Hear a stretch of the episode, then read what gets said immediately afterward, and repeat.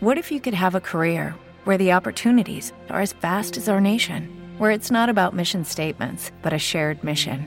At U.S. Customs and Border Protection, we go beyond to protect more than borders from ship to shore, air to ground, cities to local communities. CBP agents and officers are keeping people safe. Join U.S. Customs and Border Protection and go beyond for something far greater than yourself. Learn more at cbp.gov/careers.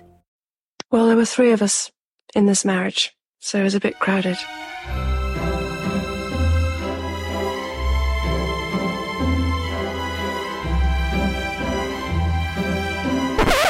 A, a woman's instinct is a very good one.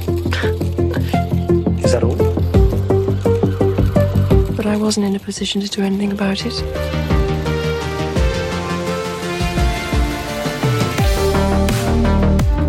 Grandes reportajes de Muy Historia presenta Lady Di, la mujer que lo cambió todo.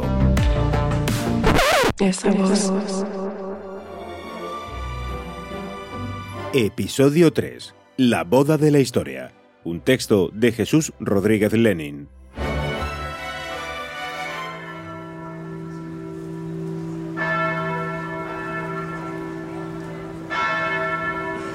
El 29 de julio de 1981, a las 11 de la mañana, se casaban en la Catedral de San Pablo, en Londres, el príncipe Carlos de Inglaterra, heredero del trono británico, y Diana Spencer, conocida desde ese momento y para siempre como Lady Di.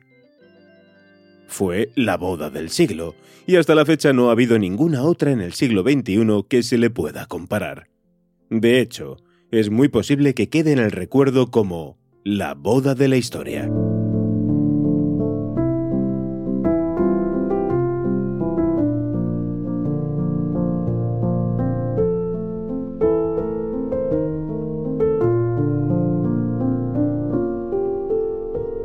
Han pasado más de 40 años desde entonces, pero los récords que se batieron en aquel momento siguen imbatidos y puede que sigan así por los siglos de los siglos.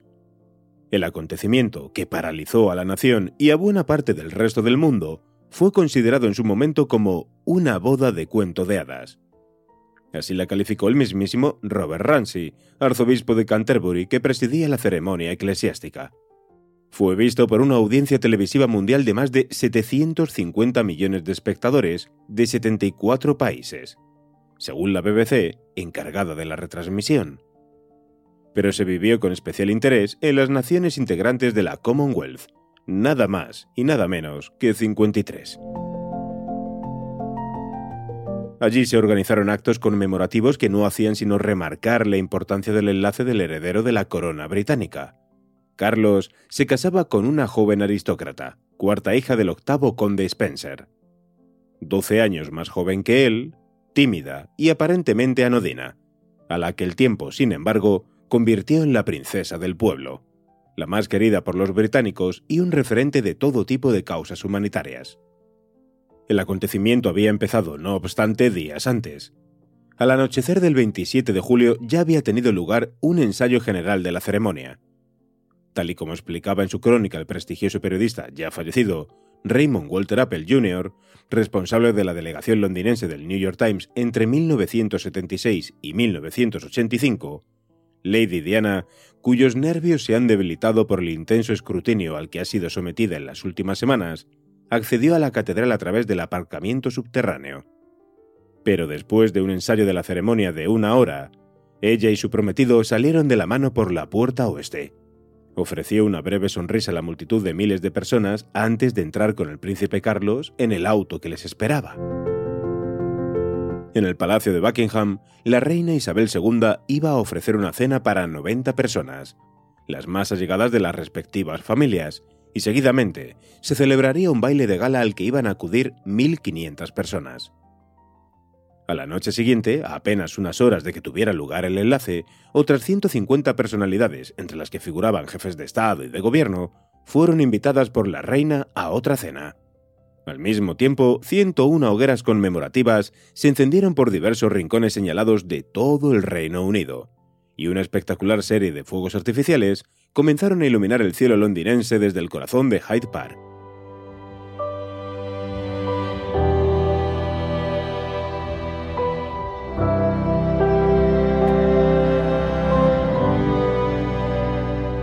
El día de la boda.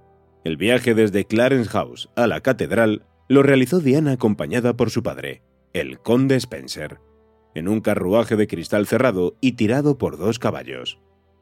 Era el Glass Coach, construido en 1881 para otros usos institucionales y adquirido finalmente por Jorge V para su coronación en 1911. Un maravilloso carruaje, pero de tan estrechas dimensiones que impedían a la novia y su padre viajar con comodidad. De hecho, el impresionante traje de novia de tafetán color marfil, creado para ella por el matrimonio de diseñadores David y Elizabeth Emanuel, apenas cabía. Y es que el excesivo vestido constaba de mangas farol, escote con volantes, balda bullonada y una gigantesca cola de casi 8 metros, que instauró otro récord jamás batido. Elizabeth Emanuel reconoció haberse sentido consternada cuando vio salir a Diana del carruaje. Sabíamos que se arrugaría un poco, pero cuando Diana llegó a St. Paul's y vimos las arrugas, sentí que me desmayaba. Estaba realmente horrorizada, porque estaba lleno de arrugas. Su padre era un hombre bastante alto y ella había tenido que permanecer en el coche completamente encogida. Para Carlos, la vestimenta no fue un problema. Vestía su uniforme de gala de comandante de navío con las estrellas de las órdenes de la jarretera, del cardo y del baño. La medalla del jubileo de plata de Isabel II y el monograma en oro de príncipe de Gales en las charreteras sobre los hombros, además de la espada con borla de oro.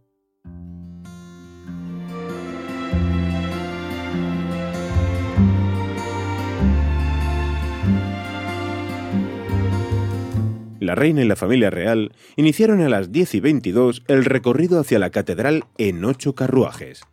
El príncipe de Gales viajaba en el mismo fabuloso landó abierto que se emplearía tras la ceremonia nupcial para llevar a los recién casados de vuelta al Palacio de Buckingham. El 1902 State Landau, fabricado en 1902 para la coronación de Eduardo VII y su esposa, la reina Alejandra. Es un carruaje que, con la capota bajada y llevado por postillones, no cocheros, ofrece al público una mejor vista de los pasajeros que la que permiten otros de los carruajes de las caballerizas reales.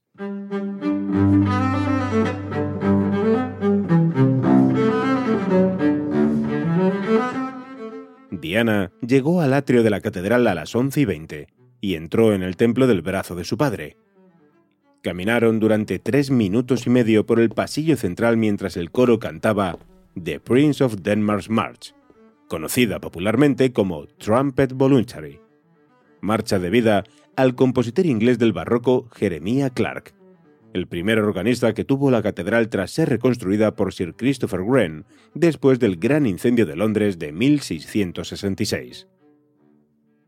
La de Carlos de Inglaterra y Diana Spencer fue la primera boda real. En ese recinto en concreto, toda vez que el matrimonio entre el también príncipe de Gales Arturo Tudor y la hija menor de los reyes católicos, Catalina de Aragón, se celebró en 1501 en ese mismo lugar, pero en la antigua catedral que fue pasto de las llamas.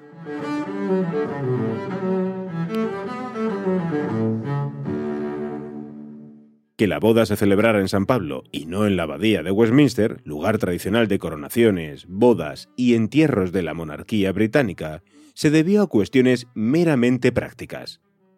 Su emplazamiento a 5 kilómetros de Buckingham permitía una comitiva nupcial mucho más larga por las calles de Londres, las que se llegaron a reunir unos 2 millones de curiosos para seguir la ruta del Landau que llevaría el flamante matrimonio al palacio. Pero lo más importante es que las dimensiones del templo posibilitaban albergar a los 3.500 invitados que acudieron a la ceremonia. Puede que no haya habido nunca una reunión de testas coronadas más nutrida que la de ese día en la Catedral de San Pablo. Entre los notables invitados de casas reales europeas figuraban el rey Balduino de Bélgica y la reina Margarita II de Dinamarca, primos terceros del príncipe Carlos, y sus respectivos cónyuges, la reina Fabiola y el príncipe Enrique. Beatriz de los Países Bajos y su esposo, el príncipe Klaus. Olaf V de Noruega y su hijo, el entonces príncipe heredero Harald, con su esposa.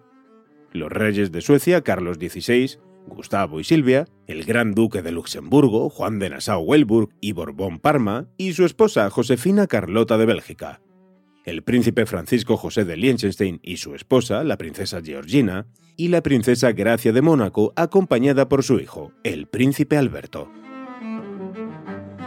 A la boda también asistieron los príncipes herederos de Japón, Akihito y Michiko, de Jordania, el Hassan, y de Nepal, Dipendra Birbikramsa.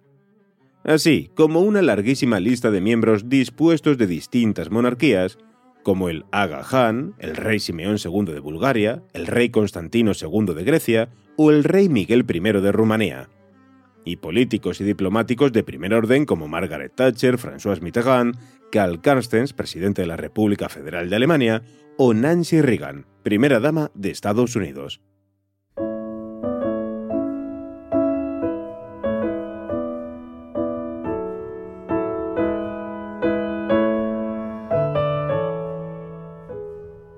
Por si te lo estás preguntando, los reyes de España, Juan Carlos I y Sofía, declinaron la invitación. El anuncio oficial del itinerario del viaje del príncipe Carlos y Diana Spencer, hecho público en Londres el lunes 20 de julio, y en el que se informaba de la intención de la pareja de iniciar su luna de miel en Gibraltar, provocó la protesta oficial del gobierno español ante las autoridades británicas y la decisión personal del rey Juan Carlos de no asistir a la boda, pese a haber anunciado previamente su presencia. presidida por el reverendísimo arzobispo de Canterbury, Robert Ramsey, y concelebrada por otros 25 clérigos, la ceremonia nupcial siguió la liturgia de boda tradicional de la Iglesia anglicana. Carlos escogió personalmente la maravillosa música de la ceremonia. Otra de las razones para escoger la Catedral de San Pablo era su magnífico coro. Hubo cambios en el momento de los votos, uno fruto de los nervios. La novia alteró el orden de los nombres del príncipe de Gales, Felipe Carlos Arturo Jorge, en vez de Carlos Felipe Arturo Jorge. Otro planificado. Diana y Carlos fueron los primeros royals británicos en abandonar la anticuada promesa de obedecer. Así se lo habían solicitado los novios al arzobispo previamente, pero fue toda una sorpresa para los asistentes, que desconocían que no se trataba de un error. Este gesto causó posteriormente una gran conmoción entre los estamentos más conservadores de la sociedad británica. Después de la boda, los recién casados y los 120 invitados más cercanos a la pareja se trasladaron al Palacio de Buckingham, donde iba a tener lugar un pequeño convite. Fue ahí cuando dio comienzo una de las tradiciones más recientes de la familia real británica. Carlos y Diana salieron a saludar a las miles de personas congregadas junto al monumento en memoria de la reina Victoria y se besaron públicamente, ante el alboroto de la muchedumbre. Entonces se dijo que el beso en el balcón fue la forma en que Carlos quiso remediar su olvido de besar a la novia al acabar la ceremonia eclesiástica en la catedral.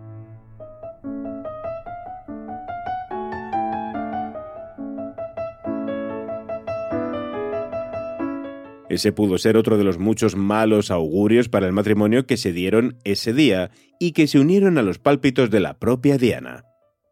Andrew Morton, uno de los periodistas que más ha investigado sobre el tema, escribió en Diana, su verdadera historia. Ella estaba confusa, molesta y sobrepasada por la sucesión de acontecimientos. Antes de la boda, durante una visita a sus hermanas, Diana les comentó que Carlos había ido a darle un regalo a su exnovia Camila Parker Bowles. Un brazalete con las iniciales F y G enlazadas. Se decía que Fred y Gladys eran los hipocorísticos con que se llamaban entre sí. En aquel momento, mientras ella consideraba seriamente cancelar la boda, sus hermanas quitaban importancia a sus miedos y premoniciones sobre el desastre que estaba por venir. Según Morton, le dijeron, Mala suerte, Dutch, su diminutivo cariñoso. Tu cara ya está en todos los trapos de cocina, así que es demasiado tarde.